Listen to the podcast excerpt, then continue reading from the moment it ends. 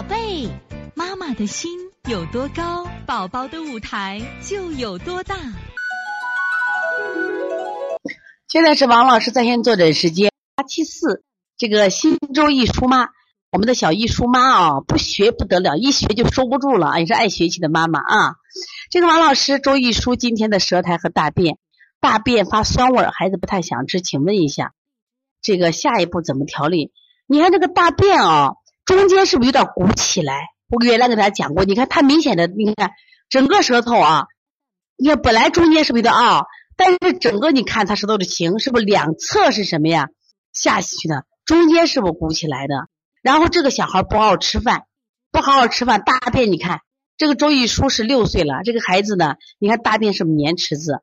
他腹胀，旁边你看他舌头也有点齿痕，虽然不明显，但是中间你看明显的鼓起来了。他腹胀肯定不想吃，我觉得你大便还有酸味儿，酸味儿呢，因为周易书我知道嘛，周易书它来调那个蒸笼汗，身上热的很，所以说你既要清热，还要什么呀？给他这个调下气，最近可能要腹胀了，你拍拍他肚子，最近腹胀不？明显的是腹胀，那腹胀怎么办呢？我觉得好的穴位是什么穴位啊？顺运八卦，你今天你把顺运八卦给他重调，我跟你说一组穴位啊，你做一下啊。呃，补脾、太阳、外劳宫、揉二马、顺运八卦、顺揉中脘、顺揉中脘、足三里，给做一下啊。然后呢，在呃，在那个补脾外劳宫揉二马后头加个清大肠、清小肠，它把湿气排出去。你看大便湿气是很重的啊。所以从现在开始学习小儿推拿，从现在开始。